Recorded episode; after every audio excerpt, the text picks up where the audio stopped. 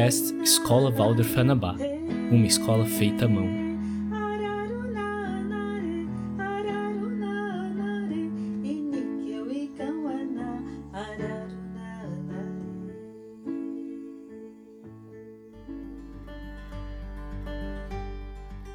Com clareza no pensar, posso enfim iluminar aquilo que em minha alma no escuro se ocultou. E que coragem há que ter ao então reconhecer que o dragão ali criado somente por mim pode ser transformado. Elisa Manzano. Olá, professora Denise, professora Daniela, professor Dornier. Boa tarde. Estamos felizes em estar aqui inaugurando o podcast da Escola Waldorf Anabá em Florianópolis, com um tema que ao longo deste ano de 2020 tem sido estudado e debatido nas nossas reuniões de colegiado. Nós, como escola, nos vimos dentro de uma situação nova, onde as tecnologias ganharam um grande espaço. E esse impulso nos trouxe aqui hoje. Estamos também muito felizes em compartilhar essa conversa com a comunidade e convidamos hoje o Birajara Franco Moreno, o Bira, pai da Laura do oitavo ano e do Vitor do quarto ano. O Bira é engenheiro elétrico, professor do Departamento de Automação e Sistemas da UFSC, e seus estudos têm se voltado para a relação humano-máquina, e a ética em tecnologias emergentes. Ele esteve o ano passado realizando seu pós-doutorado numa universidade em Paris, dentro desse tema tão atual. Obrigado, Bira, por aceitar nosso convite. Ok, muito obrigado, Dani, né, Denise, Dani também, Donier, pelo, pelo convite. Né?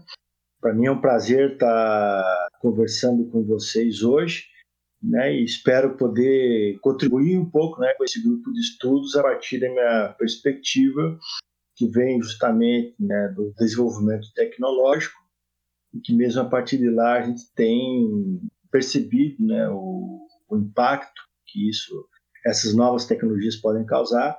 Então vai ser uma oportunidade muito boa para a gente conversar um pouquinho. Nós consideramos este tema de extrema importância nesse momento histórico. Ao longo desses últimos meses, nas nossas reuniões de colegiado, temos estudado e debatido esse tema das tecnologias. E uma questão que ficou muito relevante para nós é como guiar nossos alunos e filhos a desenvolverem a habilidade de fazer um uso seguro, saudável e equilibrado das tecnologias. Ok, então, Ubira, como guiar os nossos alunos e os nossos filhos e até nós mesmos a desenvolver essa habilidade de fazer um uso mais seguro, saudável e equilibrado dessas tecnologias que estão tão presentes nas nossas vidas. Como a gente pode desenvolver essa inteligência em relação à, à tecnologia, à máquina? Bom, a, a relação, quer dizer, do, do homem com a tecnologia, ela vem desde o começo da civilização. Então, a humanidade vem se adaptando, quer dizer, às, às evoluções tecnológicas. Né? Diria até que nada mais humano do que a própria tecnologia, né, que caracteriza essa intervenção do, do, do humano no mundo. Mas em termos, quer dizer, mais presentes para nós, o que a gente tem que ter assim, uma certa consciência, eu acho que essa é o ponto-chave, é do que cada artefato tecnológico ele provoca de alteração na relação né, do humano com ele mesmo e do humano com, com o mundo, né, com, a, com, a, natureza, né, no, sentido, no sentido mais amplo. E as novas tecnologias, elas trazem novos desafios. Né? Elas trazem oportunidades excelentes, mas também elas podem trazer prejuízos. Então, eu acho que o ponto-chave, nessa reflexão, é a gente ter uma certa consciência do que está envolvido em cada aparato tecnológico. quer dizer, mais recentemente, claro, no que a gente poderia chamar da era da digitalização, né, que esse uso é intensivo dos computadores, dos sistemas de comunicação, quer dizer, essas novas relações que se criam, elas trazem novos desafios e elas podem alterar a nossa configuração na relação comunidade e comum. Então, acho que é importante ter uma, uma reflexão e uma consciência do que, que está se passando com essas novas tecnologias. Com certeza. E essa é uma das questões, então, que nos levaram a ter você aqui com a gente, né?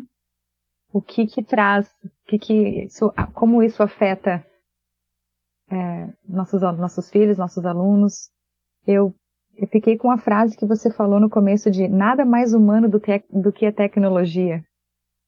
É, então, é, o que, que essas novas tecnologias trazem, quer dizer, diferente em relação às revoluções tecnológicas passadas. Né? É que até o momento, grande parte dos artefatos tecnológicos eram artefatos materiais, né?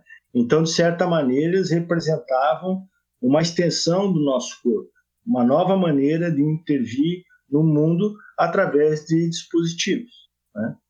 As novas tecnologias, elas não se tratam mais de questões materiais, ou seja, há uma materialidade nesse artefato tecnológico.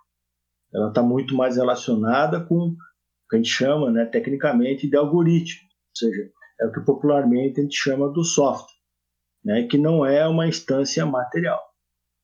E essa instância, ela não sendo material, ela está muito mais relacionada com a nossa mente e a nossa maneira de criar conhecimento ou na nossa própria, no nosso próprio estabelecimento de consciência, né, do que como uma extensão do corpo.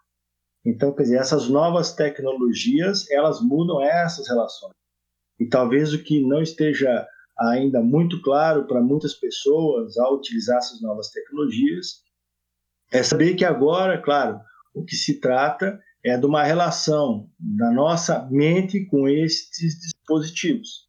E eles acabam alterando as nossas relações com o mundo e também a nossa própria percepção do mundo, né? Se a gente adotar uma, uma visão de que a nossa parte sensorial ela é responsável por grande parte do conhecimento e das relações que a gente estabelece, né? Esses algoritmos acabam alterando isso. Né? A gente começa a intervir né, com dispositivos é, tecnológicos que parecem que têm uma vida, né? parece que eles têm uma autonomia. De certa forma, realmente, eles têm autonomia. E isso muda a nossa relação. Né? A gente deixa de perceber, inclusive, essa fronteira do que sou eu do que é o outro. Né? Então, ele envolve também questões de alteridade. Né? Então, essa é, é um dos elementos a gente prestar atenção, quer dizer, essa noção do que, que é o outro. Porque, em princípio, tudo isso está acontecendo na nossa mente. Né? Essa relação com os algoritmos, eles afetam muito o nosso comportamento. Isso causa uma insegurança enorme, né? É uma das coisas mais difíceis, assim, para a gente também poder orientar as famílias e orientar os filhos em casa, né? Então, a palavra confiança, né? Ah, essa ferramenta é confiável, esse software é confiável, enfim. O que, que você poderia nos contar sobre isso, assim, com relação a essa, é, esse elemento da confiança ou não, né? Nesse, durante esse uso desses materiais, né? Dessa tecnologia? É, eu diria que, é, de, de, de, certo modo, é, a gente ainda estabelece, claro, essas relações de confiança com, com esses aparatos tecnológicos, ainda com base na nossa experiência de tecnologias anteriores. Então, claro, a gente pensa, em primeiro momento, uma segurança física, né? como, é, a partir desses dispositivos, os jovens, as crianças, ou mesmo nós, nos relacionamos com pessoas que às vezes a gente não conhece, então existe essa segurança na relação interpessoal, ou seja, quem está do, do outro lado, né? Mas existe hoje em dia uma outra questão muito importante, né? Que ela está chegando com muita força. É no nosso meio nem tanto, mas ela ela vai chegar com certeza, que é quando você se relaciona com uma máquina. Né? E você pode não perceber que você está se relacionando com uma máquina. Né? E esse comportamento, claro, a gente define muito do nosso comportamento de maneira relacional. Ou seja, eu acabo me comportando muito de acordo com os vínculos que eu crio com outro elemento, pode ser uma outra pessoa. Agora aqui a gente vai estar lidando com um algoritmo. E esse algoritmo se comporta de determinada maneira para a qual ele foi programado. Então a gente vai se adaptando a esses algoritmos. Então os jovens eles passam a ter um comportamento que surge dessa interação. Então não basta saber se o dispositivo é confiável do ponto de vista da segurança, não basta saber se as pessoas com que ele se relaciona são pessoas confiáveis, mas eu tenho que estar me preocupando, ou seja, o que que essa relação com esse dispositivo provoca no comportamento dessa pessoa, desse jovem, né? ou seja, como ele começa a criar representações do mundo. Né? Um dos pontos que eu acho que é muito importante é estar alerta em relação a isso é justamente a questão da tomada de decisão. Né? Então, esses é, algoritmos, eles tomam decisões, ou seja, não tem ninguém supervisionando eles. É como se fosse algo que eu lanço no mundo e que sai criando é, respostas para determinadas entradas. Então, o jovem, ao entrar em contato com isso, ele estabelece um modelo de comportamento com esses dispositivos. E esses modelos passam a né, ficar introjetados e esse jovem começa também, muitas vezes, a criar comportamentos baseados nessa experiência que ele acaba tendo.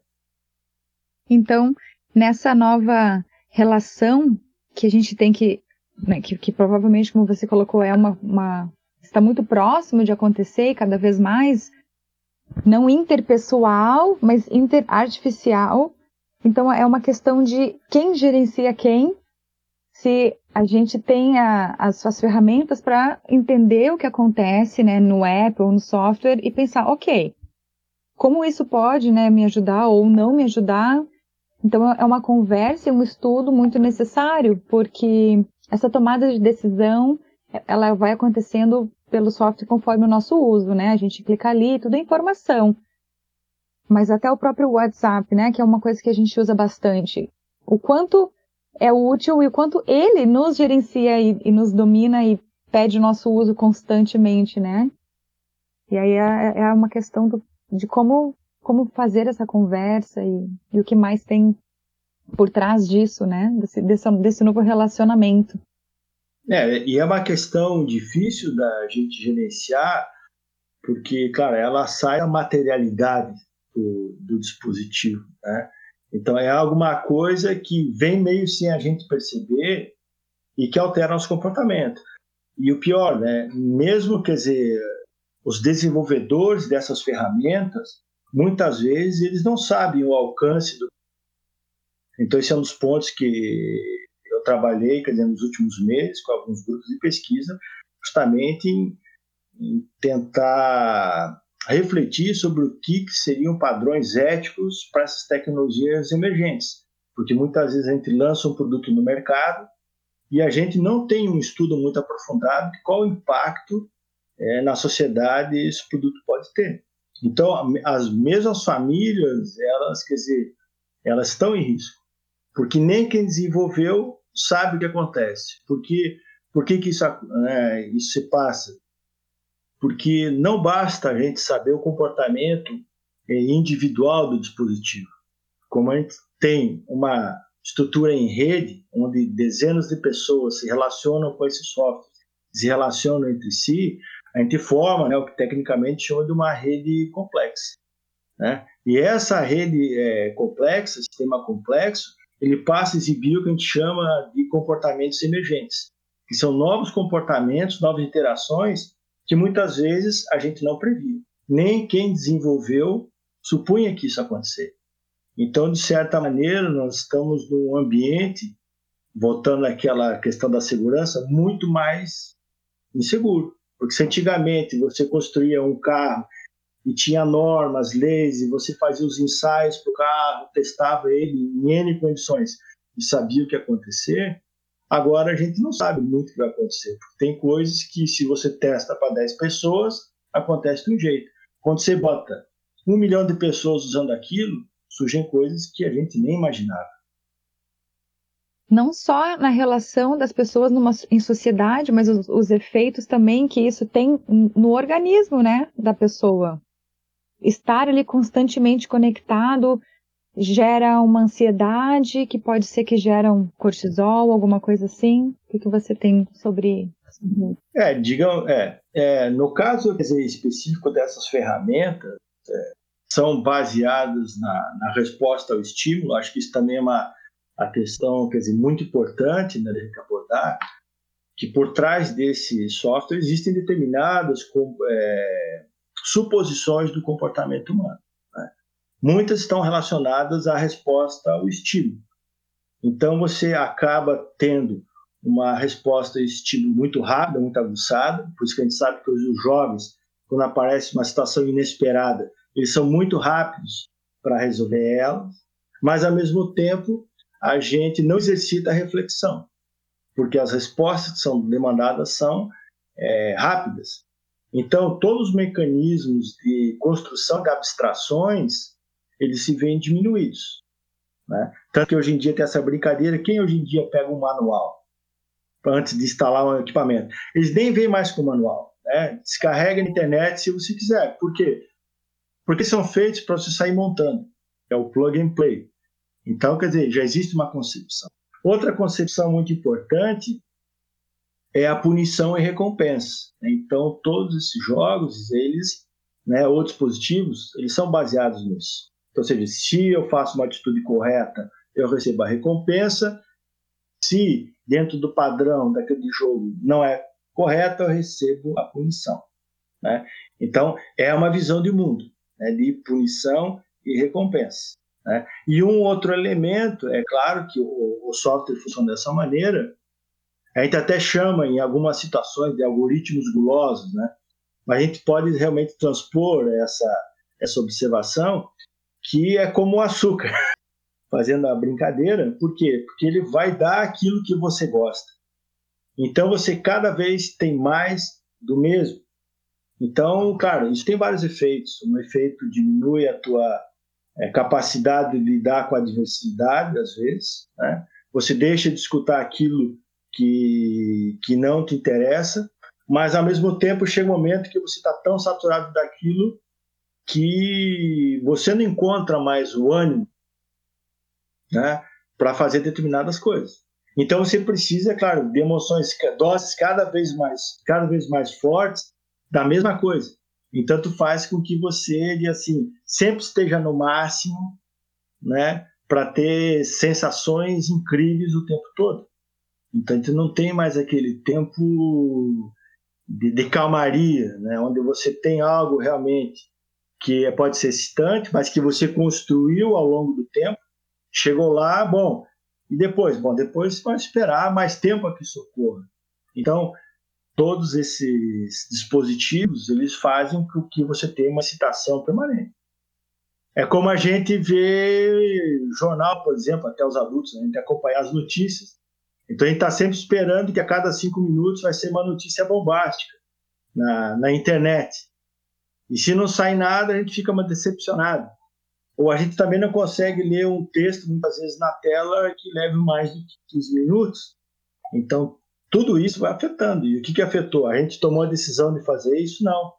A gente foi usando as plataformas, as plataformas foram se adaptando e eles foram vendo que se, o que se adaptava mais ao nosso comportamento. Então, por exemplo, notícias curtas, é, tá o tempo todo citado e por aí vai. Então, nós poderíamos imaginar que muitas consequências só vão começar a ser percebidas num, por um num médio prazo, assim, daqui a alguns anos, quem sabe, né? Uma, essa, essa geração mais jovem que está começando já a entrar em contato com isso com uma intensidade muito grande, é, a gente pode Imaginar então que essas consequências de tudo isso que ainda é muito novo para todo mundo, uh, nós só vamos conseguir ver daqui a uns bons anos, é isso? O que, que você acha? Eu acho que você tem razão no que está afirmando, justamente. É, porque tem coisas que a gente não sabe que pode acontecer. E, claro, a gente tem também... As relações de tecnologia, elas são também relações de, de poder social. Né? Claro, isso é algo bastante estabelecido. E existe hoje em dia, cara, um ciclo de desenvolvimento econômico, né, que a gente chama de inovação, que faz com que haja uma necessidade da gente constantemente lançar novos produtos é, no mercado. E, é, e, e às vezes a gente está lançando esses produtos sem uma reflexão devida. Então, muitos efeitos só vão aparecer depois que a gente começar a enxergar eles. Então, fica difícil muitas vezes é prever o que vai acontecer. É evidente que tem certos desenvolvimentos que já têm uma determinada intenção, né? Eles são feitos com algum objetivo, né? Como a questão, por exemplo, da influência através de, de redes sociais, quer dizer, logo que começaram a se configurar as redes sociais, é, se viu, bom, como eu consigo construir relações de influência, de poder utilizando essas ferramentas. Mas muita coisa não se sabe ainda o que, o que pode acontecer. Outras já se sabe, é, mas não há uma grande divulgação. E outras se sabe, mas às vezes a gente, por comodidade ou por prazer, acaba usando mesmo assim. Talvez colocando agora, como você falou, que algumas já se sabem, mas não há muita divulgação, talvez a gente possa ver a sua opinião sobre o, o filme tão comentado, né? Assistido por um, um número bem grande de pessoas do Netflix, né? O dilema das redes.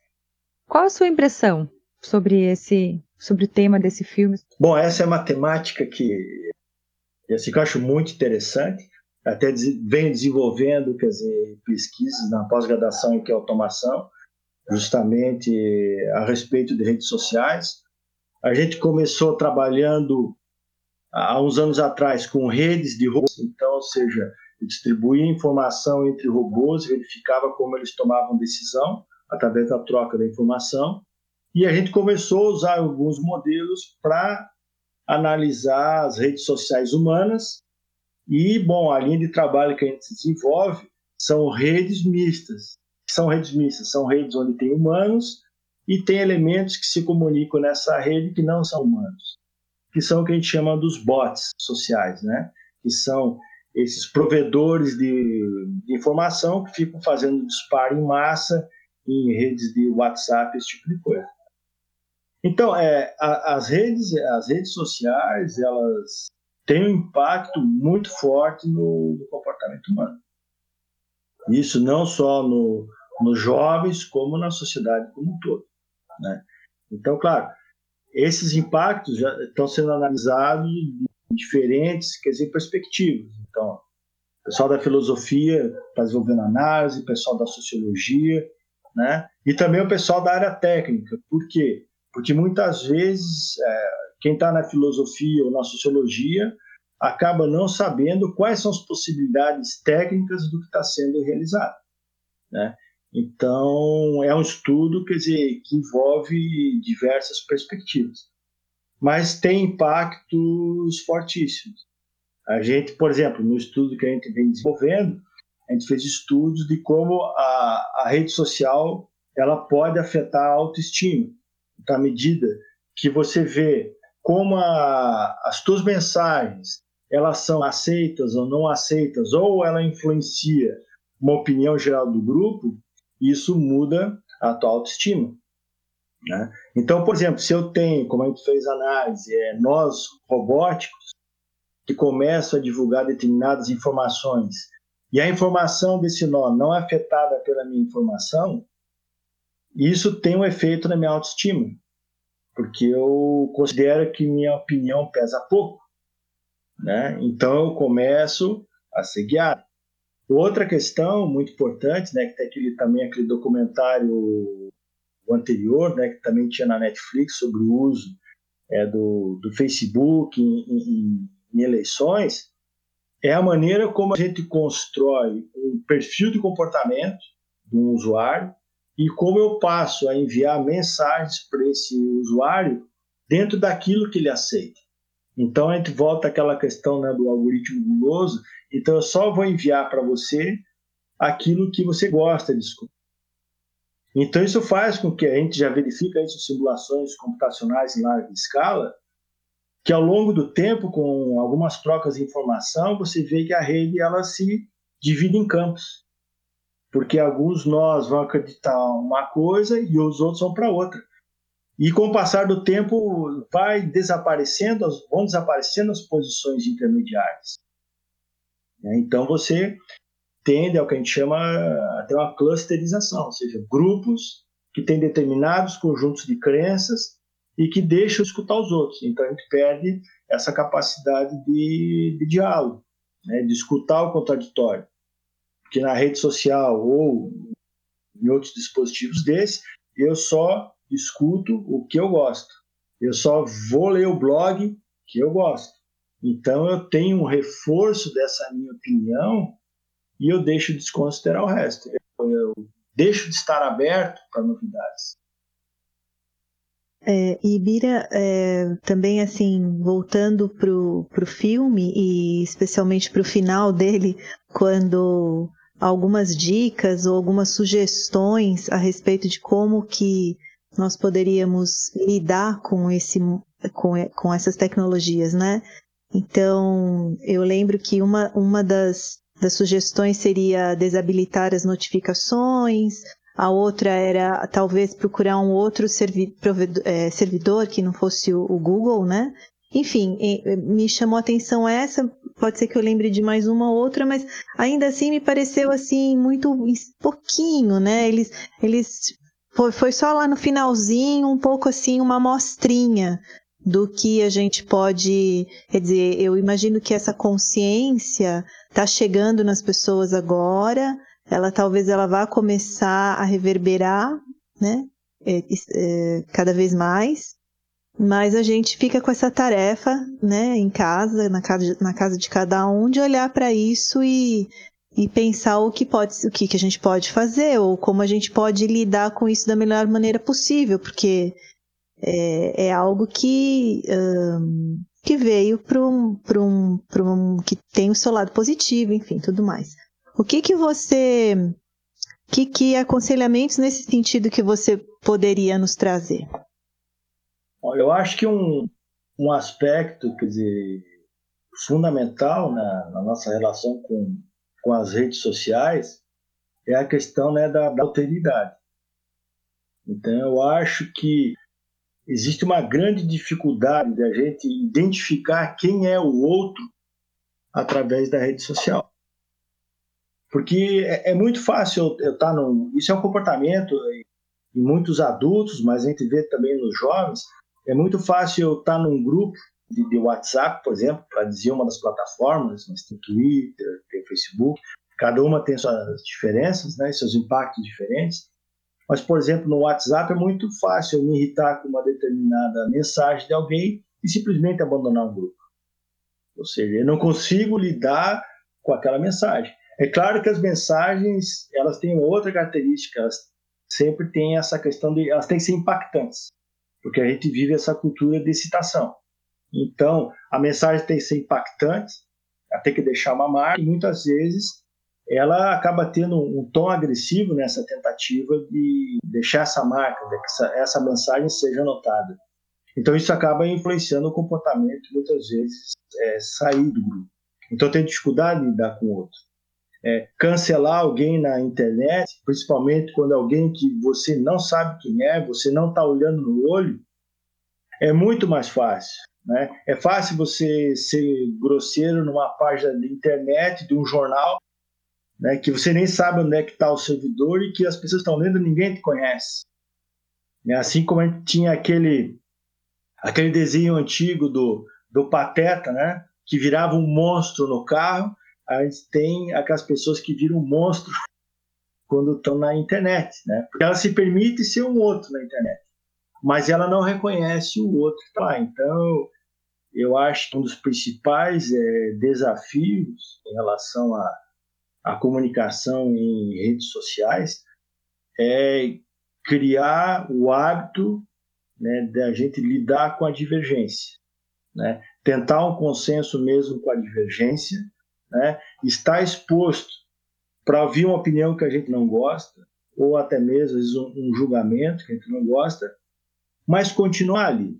Que é o que a gente fazia, de certa maneira, no passado, quando tinha uma reunião, numa associação, em que a gente estava numa assembleia e que a gente às vezes escuta opiniões que a gente não concorda, mas você não ia se levantar da cadeira e ir embora. Você continuava lá. E muitas vezes a gente tem que dar chance para que o outro te convença. Então, acho que esse é um passo muito importante na, na rede social, isso, claro, do ponto de vista de cada indivíduo. E o outro, eu acho que realmente, assim, a, pertencer a listas é, grandes, que tem termos de WhatsApp, eu acho que a gente tem que avaliar a nossa pertinência a esse grupo em que até que ponto vale a pena ou não vale a, vale a pena, né? Porque a gente começa a receber um monte de, de mensagens, a gente acaba lendo, né? E essas mensagens muitas vezes são como um gotejar, né? Ela vai caindo, caindo, caindo. A gente no começo não dá muita bola, mas se ela não for muito longe do meu conjunto de crenças, a gente não rejeita. A gente fica diferente. Só que com o passar do tempo, aquilo pingando transforma a tua indiferença né, para um leve alinhamento. E com o passar do tempo, você acaba sendo conduzido. E esse que foi usado, claro, é muito explorado em questões eleitorais no mundo todo. Sim. Nossa, eu, eu penso em que com isso tudo que você colocou sobre opinião e a gente está sempre, né, rodeado das opiniões parecidas com a nossa, que o quão importante é quando estamos offline realmente ter conversas em família e discussões e fazer esse esse exercício, esse diálogo, né, na escola, na sala de aula, ter a opinião diferente do colega, do amigo, começar a desenvolver e acabar o diálogo. Como você colocou, às vezes no WhatsApp a gente não gosta de conversar, às vezes as conversas não tem nenhum ok, depois a gente se fala, né? Então, o, o, a importância desse tempo de qualidade offline, né? De estar com pessoas e, e que os, os pais, os, os, professores, nós em geral, assim, ter, em mente isso, a importância de fazer debates, né? De coisas, de assuntos diferentes com os nossos filhos e alunos. É, e nesse ponto, de, assim, além claro, da questão do debate, eu acho que nisso acho que a nossa escola tem um papel é, é fundamental, é a importância é, do desenvolvimento da subjetividade, e aí, claro, temos o papel das artes. Então, essas experiências significativas para a nossa subjetividade, elas são importantíssimas, né? E a gente, claro, se não está exposto né, a essas manifestações artísticas, não só o receber, né, como está no YouTube, mas realmente ter um processo de criação que até pode usar essas plataformas, né, acho que isso é importante, é um, é um fator fundamental na, nesse diálogo do indivíduo com ele mesmo e com o mundo. Então, acho que é, o papel das artes é fundamental. Eu queria complementar essa fala da Dani, assim, lembrando dessa, desse receio, desse medo que, que é, permeia todas as casas, né? Que é o uso demais dessas ferramentas e as notícias que chegam até nós de abusos ou de é, sites com coisas inapropriadas para as crianças, principalmente, né? E isso foi algo assim que nos trouxe um grande temor no começo dessa pandemia com a possibilidade de aulas remotas, porque os nossos aconselhamentos eram sempre quanto menos uso de telas e de repente nós estávamos precisando utilizar isso, né? E nós ficamos com muito receio disso. E agora a Dani falando desse diálogo, né, complementando o que você disse também, então, na tua opinião, assim como pai, principalmente, né, lidando com um jovem no oitavo, um, uma criança no quarto, né, é, como que, se o diálogo é realmente a ferramenta para poder é, ajudar a, a, lidar com esses assuntos, né, a encaminhar melhor as crianças por esse caminho, né, meio tortuoso, assim, que a gente não sabe bem onde vai levar, né? Eu acho que o diálogo ele é, ele é fundamental. Né? Eu disse que eu, eu não me preocupo com a tela, eu me preocupo, quer dizer, o que está para além da tela. Né? A tela está dentro de uma materialidade. Que a, o que eu diria é que a, ah, nessas novas tecnologias, o que é importante é estar atento é que, por exemplo, a, a tela que está no jogo ou a tela da internet, ela não é uma nova televisão. Ela é algo diferente, né? Porque ela te afeta de uma maneira muito mais forte. Porque é algo que está se comportando com você, você mexe, ela reage. A televisão não, né? O máximo que você podia fazer era trocar canal. E aqui não, né? Você mexe e ele te responde, mexe e responde. Então se cria um vínculo com aquilo que é diferente, né? É, eu acho que, quer dizer, pensar que a, isso é uma evolução na televisão é que nem pensar que o computador é uma, uma evolução na máquina de escrever, como se acreditava há um tempo, né? Ah, então quem fazia datilografia agora vai digitar no computador, e é só isso, não. Não é bem isso, né? Ele está tendo uma máquina que toma decisões e que muda a nossa percepção do mundo. Então, é, nesse caso, acho, claro, o, o diálogo é importante, mas é importante também a gente ter um diálogo é, para saber o, o que, que eles vão utilizar do que está disponível. Né? Acho muito difícil na nossa sociedade a gente supor que é, eles vão estar tá isolados né, desse tipo de tecnologia, porque a gente não está isolado. Né? É, até gerações anteriores que não têm esse vínculo, a sociedade força essas pessoas a ter esse vínculo. Né? A gente pode pensar, por exemplo, pessoas de com 70, 80 anos que de uma hora para outra foram forçadas a retirar o, o salário em caixa eletrônico, onde ele tem que lidar com uma, uma máquina, né, onde ela tem que dialogar com aquela máquina, ou seja, a máquina só faz o que está programada, não adianta a pessoa clicar no microfone, não estou conseguindo, me explica, não tem. É ela e a máquina. Então, pessoas de uma geração foram forçadas de uma maneira para outra. E assim a gente também, né? Então, ou seja, a, a nossa comunidade, de uma hora para outra, foi forçada a estar nesse meio, ou você sobe nesse bonde ou não tem nada. Né? Então, acho que é, a gente tem que se preparar para isso.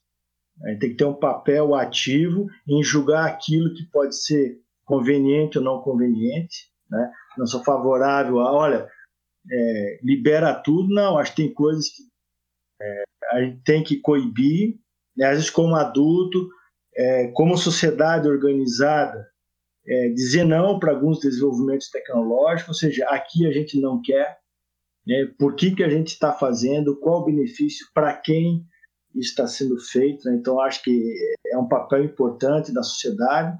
Os educadores têm uma, uma função muito grande nisso, ou seja, a sociedade tem que dizer o, o que ela quer, o que ela não quer mas ao mesmo tempo a gente tem que preparar nossas crianças para é, nesse mar de coisas que vai aparecendo é, ele ter esses princípios de saber também avaliar olha eu acho que isso não é legal para mim né? então esse reforço do diálogo em casa fortalecer na, as nossas bases de, de, de crenças é, acerca do mundo isso é muito importante, porque as crianças vão estar toda hora expostas a uma imensidade de coisas. Né? Então, é, eu gosto muito do, do, Humberto Eco, né? e quando surgiu a internet, né, ele tem alguns textos e manifestações é, muito fortes em, em, relação a isso. Né?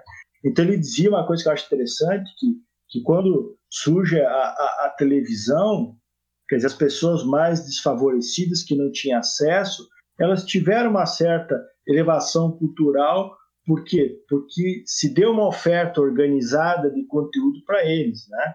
principalmente ali nos anos 50, 60, 70. Né? Então, quer dizer, muitos conhecimentos é, foi possível disseminar, porque ele já era ofertado de uma, maneira, de uma forma estruturada. Por outro lado, ele diz que a internet é diferente. Por quê? Porque você não tem uma bússola para andar nela. Então, para as pessoas que não têm uma sólida formação cultural, ela não ajuda. Ela pode prejudicar. Por quê? Porque você não sabe por onde andar nela. Então você pode cair num blog de fake news, né? ou teorias é, conspiratórias ou coisa parecida, e não tem ninguém para te dizer, olha, isso aí não é confiável, né? já que a gente falou de confiança. Está tudo aberto.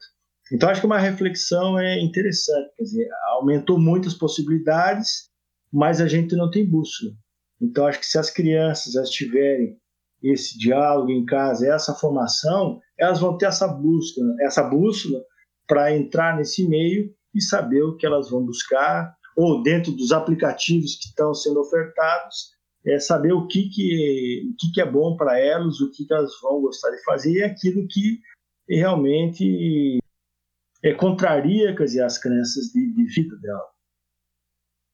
Vamos então agradecer a presença ilustre no podcast número um da nossa escola. Muito legal, muito obrigada. Eu, eu adorei muito a conversa. A gente fica assim um pouco pensativo, né, nessas informações, chocados e muita coisa, né, para pensar e mas a gente fica muito grato da sua presença. Para mim é um prazer. Muito obrigada, Mira. É um mundo novo e cheio de desafios. Muito obrigada pela tua ajuda nesse momento. É, eu também é, agradeço bastante, porque ao mesmo tempo que é algo que nos preocupa, mas a gente está dessa maneira aqui trabalhando um pouco algo que pode sanar, que é conversar sobre, né? E trocar e, e, e crescer, né? Dentro desse assunto. Exatamente. Muito obrigada. Obrigado aí pra, pelo, pelo convite, né? Obrigado pela, pela escola também. Foi muito agradável e bom, e fico à disposição, né? Para trocar ideias, participar de outras, outros eventos, outras citações. Pode me chamar que eu vou, porque eu, eu gosto de bater papo sobre isso. Obrigado. Legal. Muito obrigada. Até o próximo episódio. Com clareza no pensar, posso enfim iluminar aquilo que em minha alma no escuro se ocultou. E que coragem há que ter ao então reconhecer que o dragão ali criado somente por mim pode ser transformado. Elisa Manzano